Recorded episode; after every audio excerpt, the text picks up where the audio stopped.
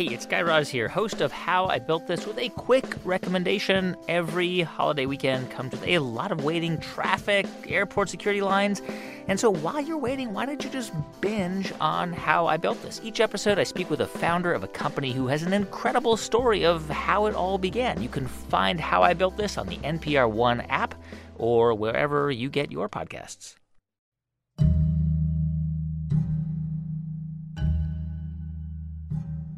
El señor Rivera eh, en una avioneta de fumigación sobre Boro Armero. ¿Y la información suya, señor Rivera, cuál es? Pues que Armero quedó arrasado en un, eh, casi el 100%. Eh, sí, ¿a qué hora tuvo usted la visión sobre Armero? más o menos a las 6 de la mañana. ¿Qué tipo de descripción podría hacer sobre lo que observó? Oír los lamentos de la gente pidiendo auxilio, como que de la tierra brotaban los gritos de la gente. Era algo, no, no, no, era algo increíble. Bienvenidos a Reambulante desde NPR, soy Daniel Alarcón. En el episodio anterior escuchamos la historia de Marta Lucía López y su hijo Sergio, que se perdió después de la avalancha de 1985 en Armero, Colombia. Se perdió, pero no murió, Pasarían casi tres décadas antes de que Marta Lucía se enterara de que su hijo estaba vivo. Si en ese momento sabemos es mucho más fácil tratar de buscar un niño que todavía tiene una, la misma cara. Pero ahorita, pues, 27 años después, ¿qué hace uno? ¿Qué hace uno? La pregunta de Marta Lucía era más común de lo que muchos pensaban porque no fue solo Sergio el que desapareció, sino varios. Muchísimos niños de Armero sobrevivieron la avalancha, pero nunca más se reunieron con sus familias. ¿Por qué? ¿Qué pasó? Nuestro productor David Trujillo ha pasado varios meses tratando de entender. Aquí David. Comenzamos con Francisco González. Soy el director de la Fundación Armando Armero, tengo 55 años. Aunque no nació en Armero, pasó gran parte de su niñez ahí. Entonces... Siempre me he considerado de, de armero. Francisco fue periodista cultural durante mucho tiempo. En el 2005 dejó a un lado su trabajo en los periódicos y se dedicó a crear esta fundación. Era una idea que venía pensando desde hacía varios años. Quería crear un proyecto de recuperación de memoria de lo que había sido Armero. Pero se encontró con un problema. Tenía un problema grandísimo, era que no había nada en bibliotecas, que no había nada, que no existía absolutamente nada. Entonces todo me tocó hacerlo a través de memoria oral o sea, entrevistas que transcribía y luego juntaba en un archivo. Para empezar, montó jornadas de memoria con los sobrevivientes en diferentes pueblos de la zona. Allí se reunían a hablar del pasado, a compartir historias, a recordar temas específicos como la política en Armero, el cine o la arquitectura. Armando Armero se volvió muy popular entre los armeritas, y cada vez iban más personas a estas jornadas de memoria.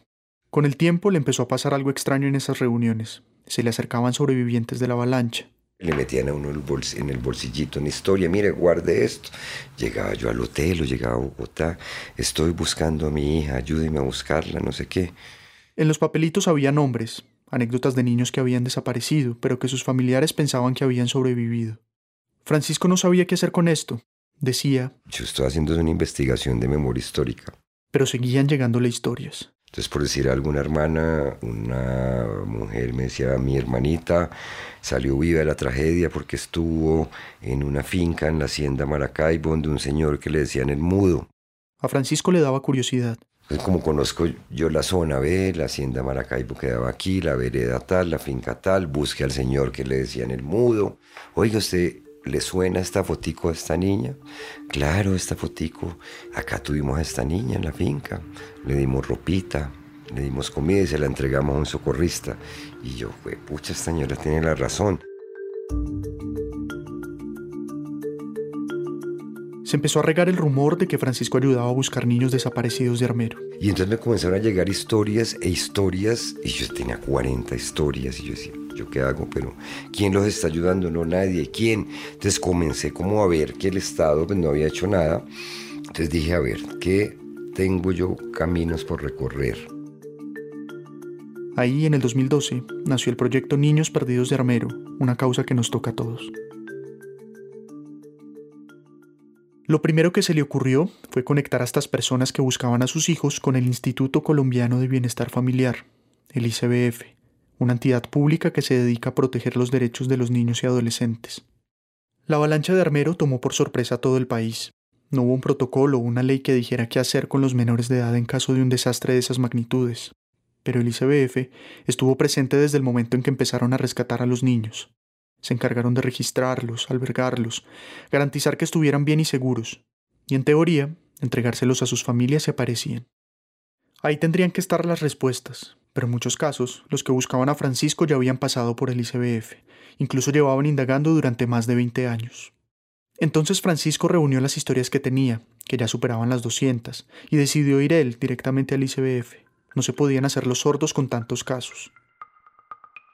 Nos dijeron que pasáramos una propuesta para investigar. Un plan de trabajo para que el instituto y la Fundación Armando Armero resolvieran los casos juntos. Entonces les propuso investigar cómo era el rescate de los niños, cómo, cómo estaban organizados los albergues, las cosas, Francisco le sugirió al ICBF que fueran por los pueblos del país donde llevaron a los niños rescatados de la avalancha. También que en las plazas principales hicieran exposiciones con las fotos de los desaparecidos. Y de esa forma entonces también podemos establecer que alguien en algún pueblo puede decir, oiga, mira, este es el pelado que lo cogió una familia en tal época, ese es adoptado, que alguien se pueda reconocer. La idea era visibilizar estas historias y que las personas que recibieron a los niños, los rescatistas, los voluntarios, recordaran y ayudaran a aclarar qué había pasado. El instituto aceptó, pero Francisco les pidió algo más, que le pasaran archivos de la época, registros, datos de los niños rescatados. Si ustedes tienen archivos, vamos a entrarnos a cotejar. A comparar esa información con la que él había recogido. Por ejemplo, en el caso de Sergio, el hijo de Marta Lucía López, la historia que escuchamos en la primera parte de esta serie, si a la hermana de ella la llamaron del ICBF y le dijeron que tenían a su sobrino, ¿qué registros hay de eso? ¿Qué pasó con Sergio? Esa documentación que tenía el instituto se suponía que estaba dentro de un libro, rojo. Siempre se hablaba de que había un libro rojo en Ibagué. que no, que es que hay un libro rojo, que hay un libro rojo. En ese libro estaba la información que Francisco necesitaba, las historias de los niños. Le pidió al ICBF que entregara ese libro, que lo hiciera público, o que le dijeran dónde estaba exactamente para él irlo a buscar. Pero el instituto guardó silencio. Solo hasta tres años después, en el 2015, lograría verlo. En esos tres años, él creó su propio libro. Lo llamó el libro blanco. Ahí recogió los casos de los niños desaparecidos que le llegaban. Cuando finalmente pudo comparar los dos archivos, el rojo del ICBF y el blanco de su propia fundación, se dio cuenta de que había una inconsistencia. Al principio el ICBF había dicho que eran 250 casos registrados. Ahora resultaba que eran menos en el libro rojo, solo 179 casos. Sin embargo, para ese momento, Francisco había recogido casi 300 en su libro blanco.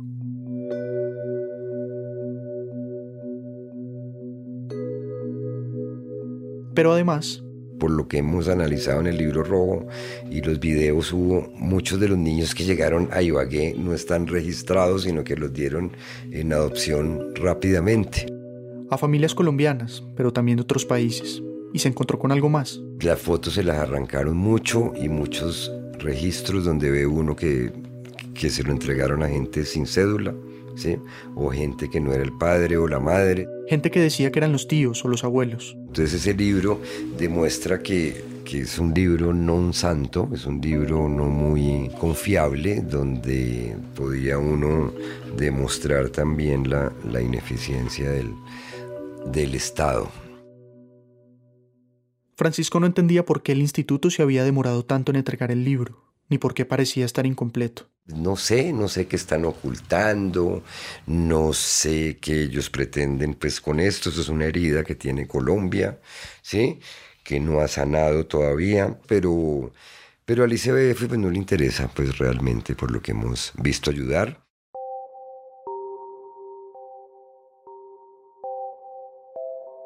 Contacté al instituto para que me contaran su versión de todo esto. Me respondieron que sí, pero siempre me decían que la siguiente semana, luego que la siguiente y la siguiente y así. Al final nunca concretaron nada. En agosto de este año, 2017, el ICBF cambió de director.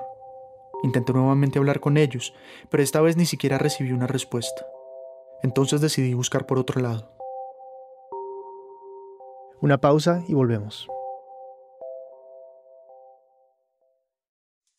Este podcast de NPR y el siguiente mensaje son patrocinados por Squarespace. Consigue tu dominio personalizado y crea una linda página web usando Squarespace, una plataforma con todas las herramientas que necesitas, incluyendo plantillas galardonadas. Ingresa a squarespace.com para obtener una prueba gratuita y cuando estés listo para lanzar tu página, usa el código radio para ahorrarte 10% en la compra de tu primer sitio web o dominio. El futuro está llegando. Hazlo brillar con Squarespace. Hey, thanks for listening. And I want to make sure you know about Up First. You can start your day with it tomorrow. Up First is the morning news podcast from NPR. When news moves fast, Up First is the quick morning update on what happened and what you need to start the day. Wake up with Up First tomorrow morning on the NPR One app and also wherever you listen to podcasts. Bienvenidos de vuelta a Rambulante. Soy Daniel Alarcón. Nuestro productor David Trujillo intentó varias veces comunicarse con el Instituto Colombiano de Bienestar Familiar, pero no le dieron una respuesta. Así que se puso a buscar por otro lado y se encontró con esta persona. Mi nombre es Teresa Sabogal Correa, yo soy abogada, trabajé 17 años con el bienestar familiar, desde 1980 hasta 1997. David nos sigue contando. Cuando le pregunté a Teresa sobre el libro rojo, esto fue lo que me contestó. Hizo gran parte de ese libro rojo que hacía. Yo lo hice, yo, yo, yo. Teresa Sabogal trabajaba como defensora de familia en la sede del instituto en Ibagué cuando pasó la avalancha. Los defensores de familia son abogados y están por todo el país. Su labor es proteger jurídicamente a los niños y adolescentes. Resuelven las custodias de los hijos cuando hay divorcios, se encargan de los casos de maltrato infantil, legalizan las adopciones y muchas otras cosas. En Armero las labores de rescate empezaron el día después de la avalancha, y Teresa recuerda que el director del instituto de esa época, Jaime Benítez, ordenó que los funcionarios de cinco departamentos cercanos a la zona se desplazaran a Armero, a los albergues, porque ya estaba la Cruz Roja trabajando la defensa civil, a rescatar los niños que estuvieran solos sin su familia. Fueron trabajadores sociales, defensores de familia, personas que trabajaban en la parte administrativa, auxiliares técnicos, todos los que estuvieran dispuestos a ayudar. Se sobrevoló la zona, se pasó en helicóptero y se fueron a buscar niños eh, pues que estuvieran, fueran sobrevivientes de la tragedia, ¿no? Rescataban a los niños y los llevaban a hospitales de todo el país. Muchos llegaban solos. Este es archivo de ese momento, cuando empezaron los rescates. Se han traído hoy 152 heridos, 72 sobrevivientes ilesos, de ellos 40 niños, 12 que llegaron huérfanos de padre, madre, de hermanos, como decían en una crónica realizada el día anterior. El ICBF parecía tener todo bajo control. El director del Instituto de Bienestar Familiar, doctor Jaime Benítez, ha solicitado a todos los directores de hospitales la remisión de los niños llevados a estos centros a la regional de Bogotá cuando se encuentren en buenas condiciones de salud. Serán ubicados en los diferentes centros de la institución. Según Teresa, en un principio los niños fueron llevados a Bogotá y a Ibagué. Ella y su equipo de trabajo Estábamos pendientes de recibir a todos los niños, protegerlos, registrarlos y estar pendiente también a la entrega cuando sus familiares se eh, presentaran. No había normas, ni protocolos, ni nada específico que les dijera cómo actuar en esa situación. No podía estar previsto en la ley, era una tragedia que nadie estaba calculando, era una situación excepcional. Entonces tomaron lo que ya había, decretos, leyes sobre la protección de los niños en general, y las adaptaron para ese momento. Y dentro de esa improvisación pasaron cosas como esta. Entonces una niña de ocho, de ocho añitos lleva a su hermanito de tres añitos de la mano, van subiendo al Cerro de la Cruz, los socorristas le ordenan a la niña, mira, niños a la derecha, niñas a la izquierda. Ella, que no, que mi hermanito, le obligan a soltar a su hermanito, ve cuando su hermanito lo suben a un helicóptero y de ahí no vuelve a verlo.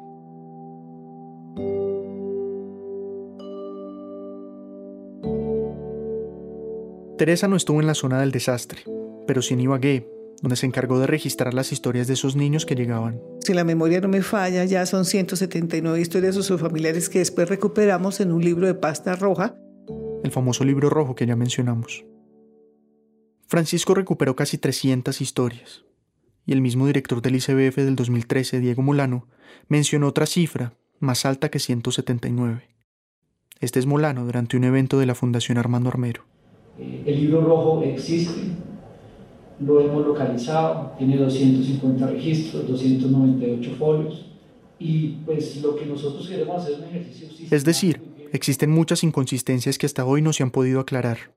Y en parte porque el libro rojo no se había compartido con nadie, ni siquiera con los familiares de los niños que aparecían ahí. Esta fue la primera vez que se confirmó públicamente la existencia del libro rojo, pero según Teresa, jamás estuvo oculto, fue siempre el archivo nuestro, donde se dejó constancia y se dejó memoria a la usanza de esa época. Es decir, hicieron los registros en papel, a máquina de escribir o a mano, y las pocas fotos que le sacaban ahí, que obviamente no eran digitales, las pegaban a las hojas con cinta. Para esa época quiero recordarte que no había celulares, que no era de la dotación del instituto las cámaras fotográficas, ni los filmadores, ni había archivos digitales, ni siquiera estábamos sistematizados para esa época, o sea, no teníamos computadores. Y según Teresa, el libro era el único lugar donde se registraban los casos pero es difícil mantener un libro en buen estado y con el tiempo se volvió frágil. El libro está así porque han pasado 32 años, es un libro de papel, está en Ibagué, que es una ciudad húmeda, se han desprendido algunas foticos, pero allá lo conservan, a raíz de todo esto allá lo conservan como un tesoro.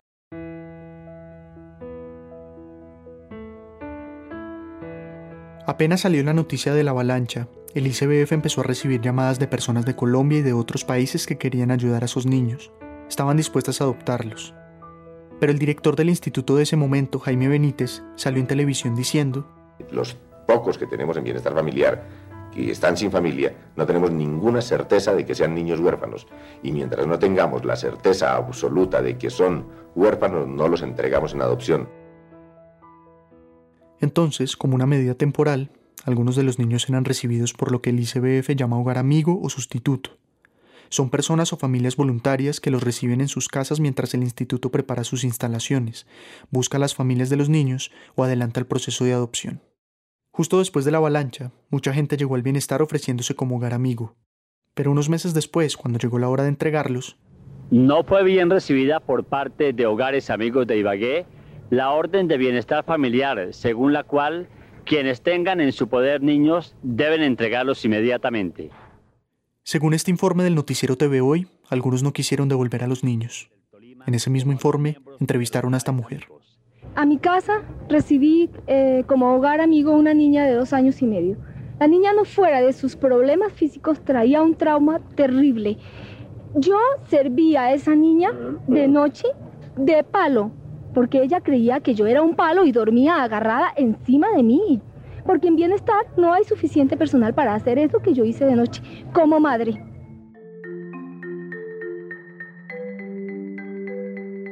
Muchos de los que se quedaron con estos niños no hicieron procesos formales de adopción, pero nadie ha sido condenado legalmente por esto. ¿Cuántos niños de Armero quedaron huérfanos? ¿Cuántos fueron reunidos con sus familias? La verdad es que no tenemos una idea exacta.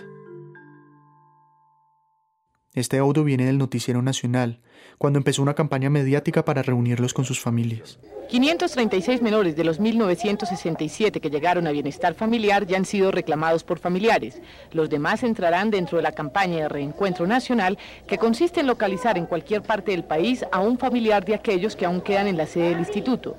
También se buscarán los padres de los menores hospitalizados en diferentes partes del país. Teresa me dijo que todos los niños sobrevivientes terminaron en la regional Tolima. Como era una tragedia del Tolima, entonces allá todos los familiares de todas las partes del país podían ir a ver sus niños, a identificarlos, a reconocerlos, a reclamarlos. Así se hizo. Los niños aparecían en la televisión, la radio, los periódicos, y se daban teléfonos y direcciones para que las personas interesadas pudieran contactarse. Teresa insiste en que... Hay muchos niños mayorcitos que sabían sus nombres, su edad, de dónde venían. Pequeñitos que no pudieran hablar bebés, no tuvimos. Vi esos videos del ICBF que salían en televisión, y aunque no tenemos permiso de utilizarlos acá, existen. Y hay una inconsistencia con lo que dice Teresa. En esos videos de la época también aparecen bebés sin datos, NNs.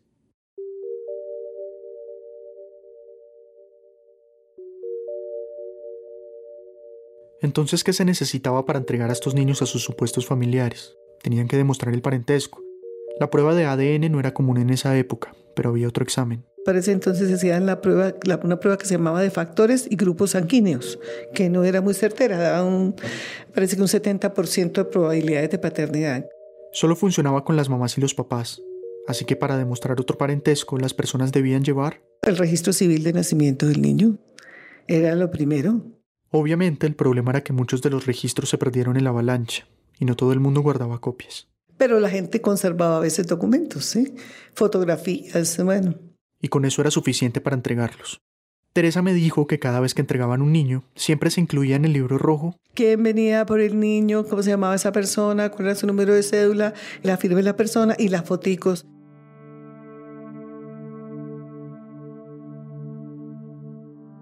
Y según Teresa, de todos los niños sobrevivientes de Armero, quedaron muy pocos. Ella calcula que unos 10. A esos supuestos 10 niños los declararon en estado de abandono, lo que en esa época quería decir que podían ser adoptados legalmente. Haciendo memoria eh, con todas nuestras eh, colegas y nuestros compañeros de esa época, más o menos se, fueron se dieron en adopción solamente siete niños, siete niños a familias colombianas. No es cierto que se hayan entregado familias a parejas extranjeras. Pero las cifras no concuerdan muy bien. Según el informe de televisión que vimos antes, casi 1.500 estuvieron en la campaña de reencuentro, pero en el libro rojo solo hay 179 casos. Pero ¿y los otros niños? ¿Cómo se llega de casi 1.500 a menos de 200? La explicación que da Francisco es que muchos fueron llevados a otras ciudades y no solo llegaron a Ibagué y a Bogotá. Incluso los dieron en adopción en esas otras sedes del instituto. Pero Teresa me dijo que eso no pasó en Armero. No es cierto que hayan llegado aviones de una vez a llevarse niños colombianos. No es cierto que haya, se haya presentado robo masivo de niños. No es cierto que se hayan dado adopciones ilegales masivas.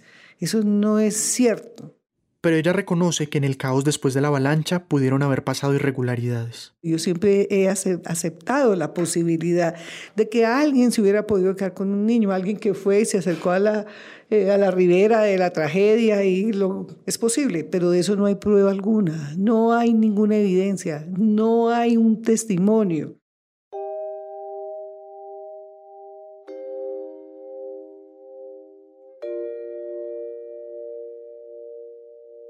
Tampoco niega que se hayan cometido errores. Por supuesto que tuvieron que presentarse muchos errores. ¿Quién dice que no? Y que de pronto se hubiera podido atender esa tragedia también de una mejor manera. Pero Teresa defiende lo que hizo con su equipo.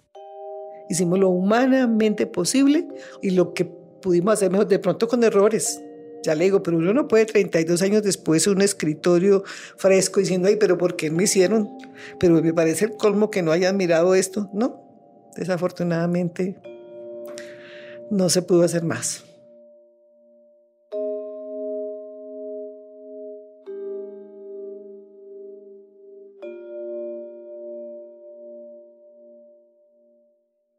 Francisco está de acuerdo con Teresa, sí hubo errores, pero no cree que fueron unos cuantos aquí y allá.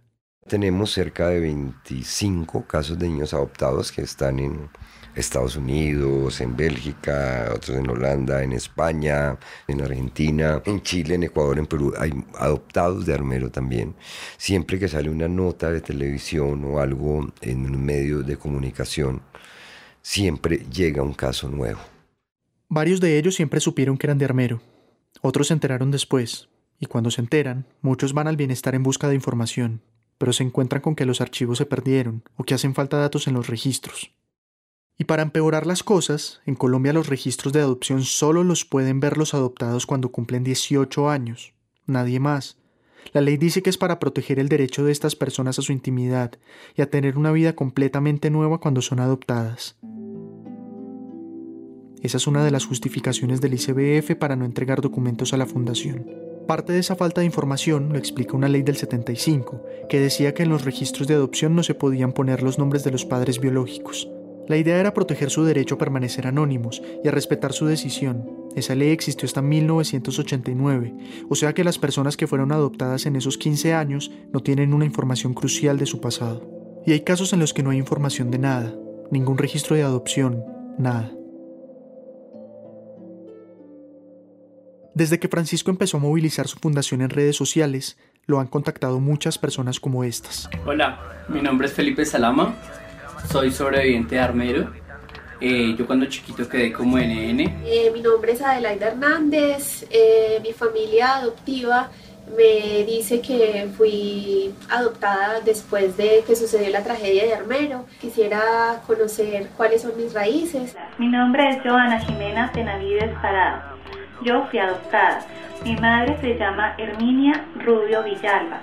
Ella era de Armero o es de Armero. Entonces, además del libro blanco donde Francisco empezó a recoger las historias de familiares que buscan a sus niños, Francisco hizo un libro verde. En él están las historias de niños adoptados de Armero y con ellos hace videos que sube a Facebook. Eh, buenas, mi nombre actual es Derly Caterine Calderón, creo que fui raptada de Armero, de la tragedia de Armero Tolima. Tengo 32 años, estoy buscando a mi familia. Mi nombre es Oscar Mauricio Perdomo Patiño, pero ese no es mi nombre real porque me lo cambiaron. Yo estoy buscando a mi familia, yo posiblemente creo que soy de Armero. Soy Norma Tavares, creo que soy una niña adoptada de Armero eh, y quiero encontrar mis raíces, quiero encontrar algún familiar que sepa, que me pueda ayudar a descubrir quién soy. En algunos videos aparece una foto de ellos de la época de la adopción. Elisel Salinas, fui adoptada de Armero, me llevaron a Murillo, Tolima. Esta era yo cuando era pequeñita. Y claro, ya no son niños. Mi nombre es Ilse Peña, Estoy buscando a María Adelina Orjuela, es mi mamá biológica, a mi abuela biológica, Benilda Orjuela, y a otros cinco hermanos mayores que yo. Actualmente tengo 33 años. Y a Francisco también le llegan adoptados de otros países. Mi nombre es Heidi Di Bella, fui adoptada de la tragedia de Armero, ahora vivo en Italia, busco algún familiar. Hola, me llamo Jennifer, nací el 6 de noviembre de 1985 en Armero. Esta es una de las primeras fotos que tengo de pequeña. Fui adoptada en 1987 con un añito y poco. Mi nombre es Diana Fuadro. Fui adoptada en la tragedia de Armero. Estoy buscando a mis familiares. Cualquier información, por favor, con la Fundación Armando Armero. Gracias. Aunque han aparecido tantos casos y siguen apareciendo, es difícil lograr encuentros. Porque es que solo existe una forma de saber a ciencia cierta si dos personas son familiares, comparar su ADN. Francisco logró que el laboratorio de genética Yunis Turbay, uno de los más reconocidos del país, haga estos exámenes gratuitos de ADN. Y eso ayuda mucho, porque estos exámenes son caros. En Colombia un estudio estándar de padres e hijos vale unos 150 dólares, sin contar los estudios adicionales que se puedan necesitar, y no todos pueden pagarlo. Pero podría llegar un momento en el que el laboratorio no dé abasto con tantos casos que siguen apareciendo, y va a ser más complicado regalar estas pruebas. La solución que ve Francisco es que el Estado asuma esta tarea porque... Estas familias de Armero son víctimas del Estado, de lo que el Estado ha debido hacer. Entonces no lo hizo. Y sigue sin hacerlo.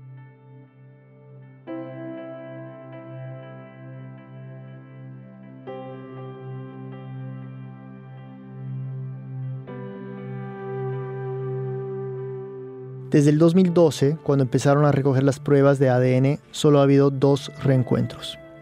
El primero fue en el 2016 entre dos hermanas, Lorena Santos y Jacqueline Vázquez. En agosto de este año, 2017, un hijo se reencontró con su papá biológico. Hubo un tercer caso en el 2012, pero fue muy curioso. El adoptado aparecía registrado como huérfano sobreviviente de la avalancha de Armero y toda su vida creyó haber nacido allá. Pero su padre biológico lo reconoció en los videos de la fundación y resultó que era de Bogotá y que en realidad se había perdido cerca de su casa en 1985, cuando tenía 5 años. Si crees que eres adoptado de Armero o tienes información que pueda ayudar a otro reencuentro, puedes contactar a la Fundación Armando Armero a través de Facebook o en armandoarmero.com. David Trujillo es productor de Radio Ambulante y vive en Bogotá. Esta historia fue editada por Camila Segura, Silvia Viñas y por mí. La mezcla y el diseño sonido son de Ryan Swikert. El resto del equipo de Radio Ambulante incluye a Andrés Aspiri, Jorge Caraballo, Barbara Sawhill, Luis Treyes, Elsa Liliana Ulloa y Luis Fernando Vargas. Maitik Avirama es nuestra pasante editorial y Andrea Betanzos es la coordinadora de programas. Carolina Guerrero es la CEO. Radio Ambulante se produce y se mezcla en el programa Hindenburg Pro. Conoce más sobre Radio Ambulante y sobre esta historia en nuestra página web, radioambulante.org. Radio Ambulante cuenta las historias de América Latina. Soy Daniel Alarcón. Gracias por escuchar.